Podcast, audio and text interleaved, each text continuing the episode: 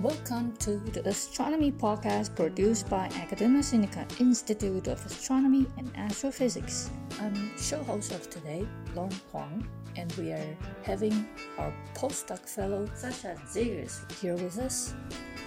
Sascha, we know that the Space Telescope is going to be launched into the space later this year, and you're one of those who got the observation time to use it. Would you please explain for us what is this telescope aiming to do? Thank you, Lauren. The James Webb Space Telescope, um, which we also call JWST or Webb for short, it will be the largest telescope that we ever sent into space. Uh, so the whole telescope will be roughly as big as a tennis court, uh, and the mirror will be about 6.5 uh, meters in diameter. So it's, it's really, uh, for a space telescope, it's huge. Um, it will be launched in October, hopefully, of this year. Um, and because it's such a big telescope with very, very sensitive uh, instruments, it can observe things that we have never been able to see before. Um, we may be able to observe, for instance, the atmospheres of exoplanets, and we may be able to look inside clouds of gas and dust, and then we might see how stars are born.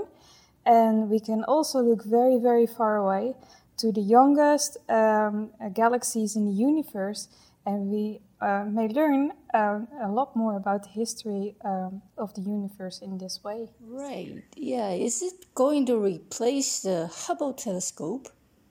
So I guess the answer to that is like yes and no.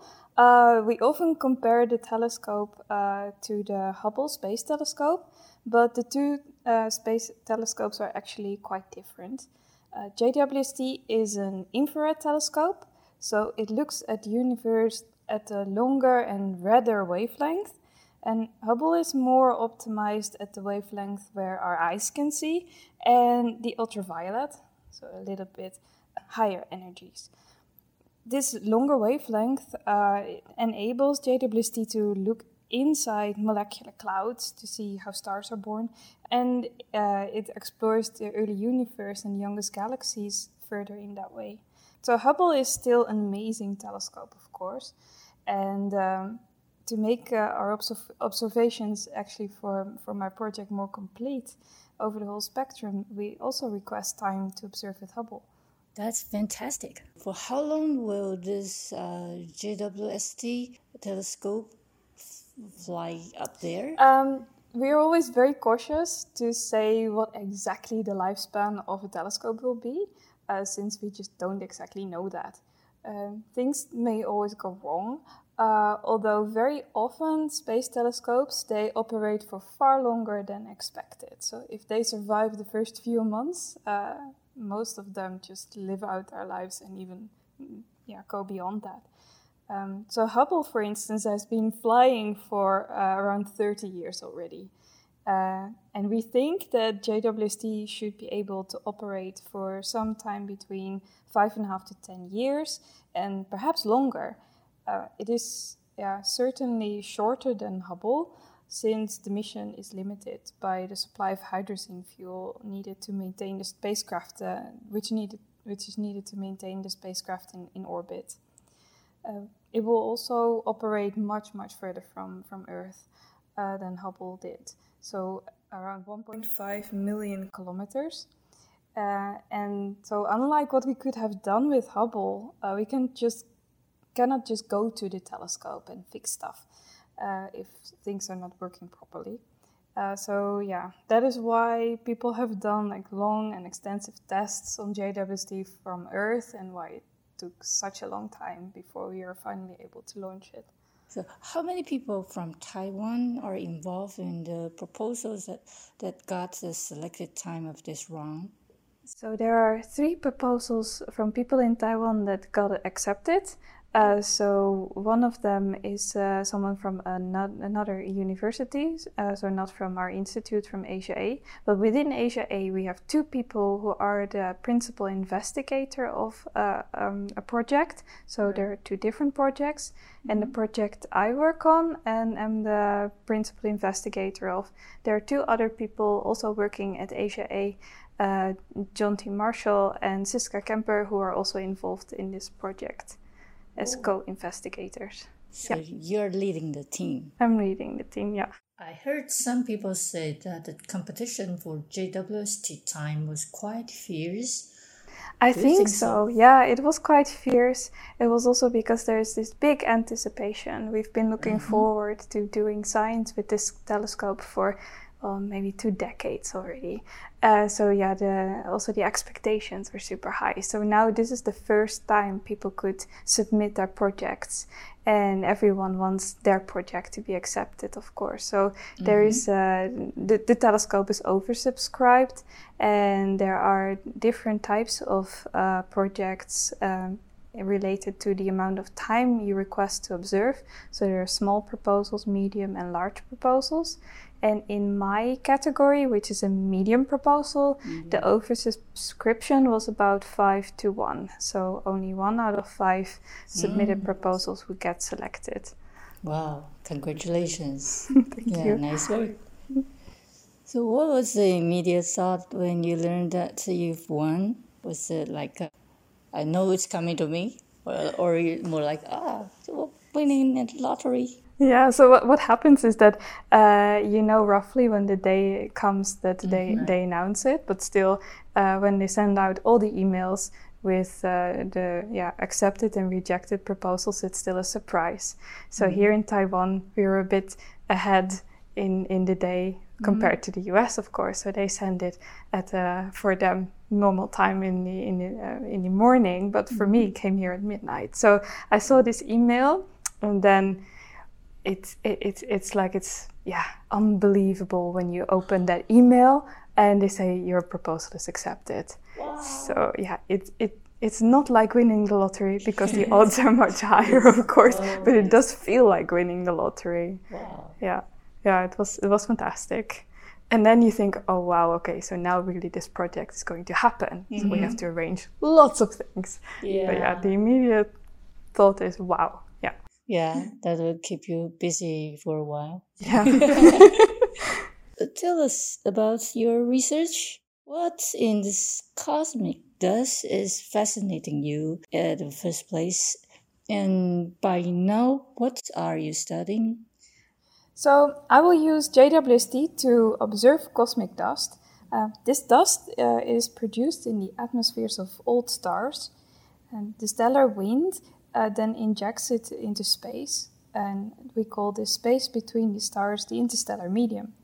Um, yeah, the, the fascinating thing about cosmic dust is that you, you can find it everywhere in the universe. Uh, so even in the most faraway galaxies, there is dust. Uh, and it is very important because a lot of processes in the universe they happen thanks to this dust. The whole life cycle of stars is um, yeah interwoven with, with dust. The most important reason actually to study it is because, yeah, everything around us and we ourselves were made of stardust. So if we want to study life in the universe and if we want to understand it, uh, we really need to study the properties of stardust. That's fantastic, Sascha. Can you recall at what age you first time learned about we are all made of dust? That's a hard question. I don't know. A lot of people they've watched this uh, program, um, The Cosmos. Um, so yeah, there's this, uh, but I think that's very. Uh, if you're in Europe, you don't really know about that program. So I grew up in Europe, but there's this pro- program, The Cosmos, and the first edition of that was uh, by Carl Sagan in the 80s and he had in this his program he said we're all made of stardust. So yeah that, that's like the, the the thing that people cite the most. But i think my realization came much later when i heard when i learned that mm-hmm. stars produce elements. And then i was like oh okay so everything is produced by stars.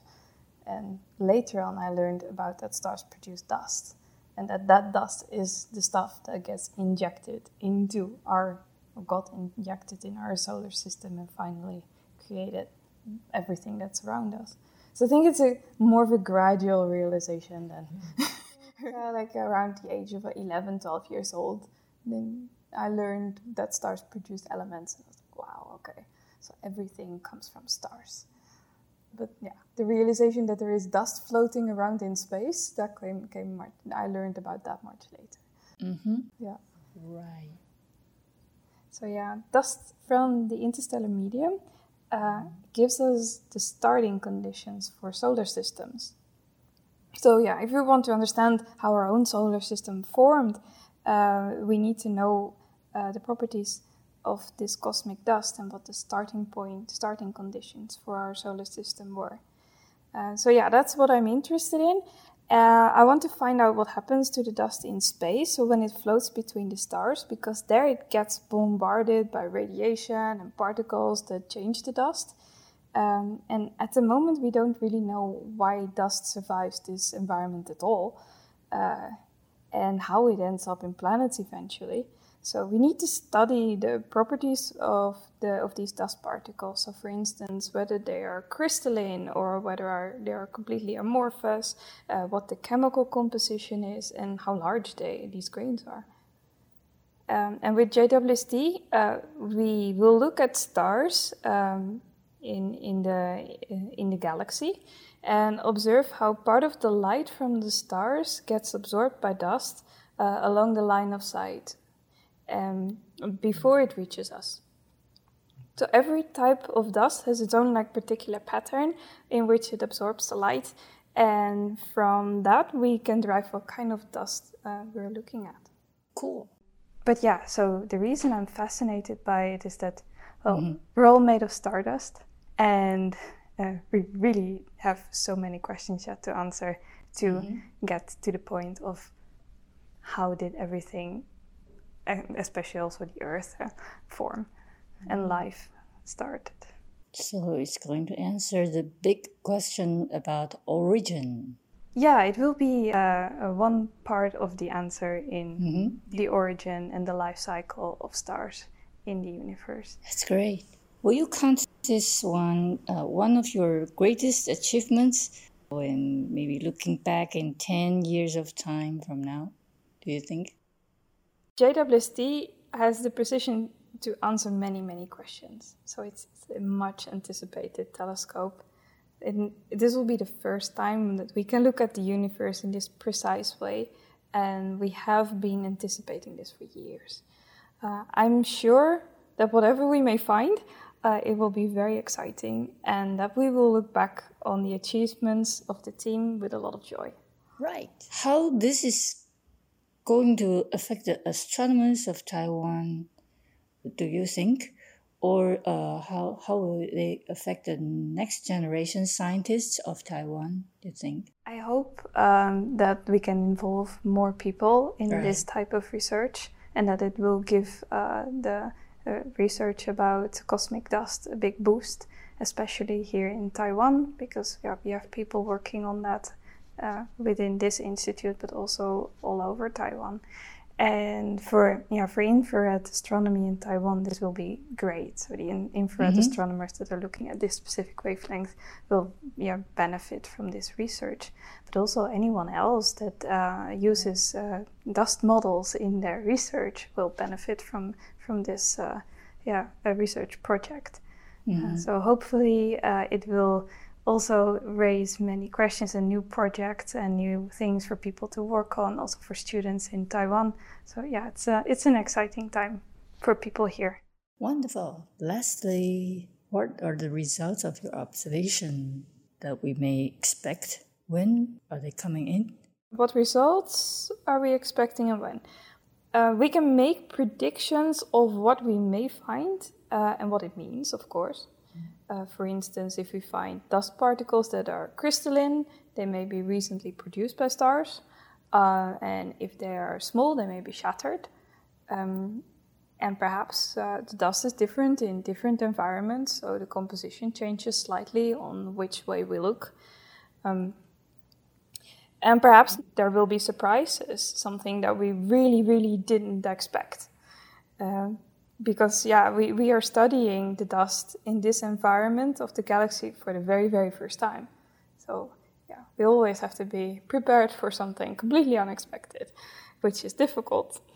Yeah, it will take some time before we get results because yeah, first the telescope needs to be launched, then it needs to be moved into position, and then there is a phase where they will test the instruments very carefully. And after that time, so that's about six months after the launch, then observations are starting to take place. But we are observing quite a large number of stars. So these observations they will trickle in, in, in, in like they will come in slowly in the course of a year. And then we need time to study the results or the observations and reduce the data. So this whole process easily takes up two or three years. Right. Good luck with uh, observation time. Thank you. We look forward to your exciting new results. Yeah, and then uh, there will be, I think, there will be lots, lots of, of news coming out of James Webb around that time. Sure. From many projects. yeah, nice work. See you next time.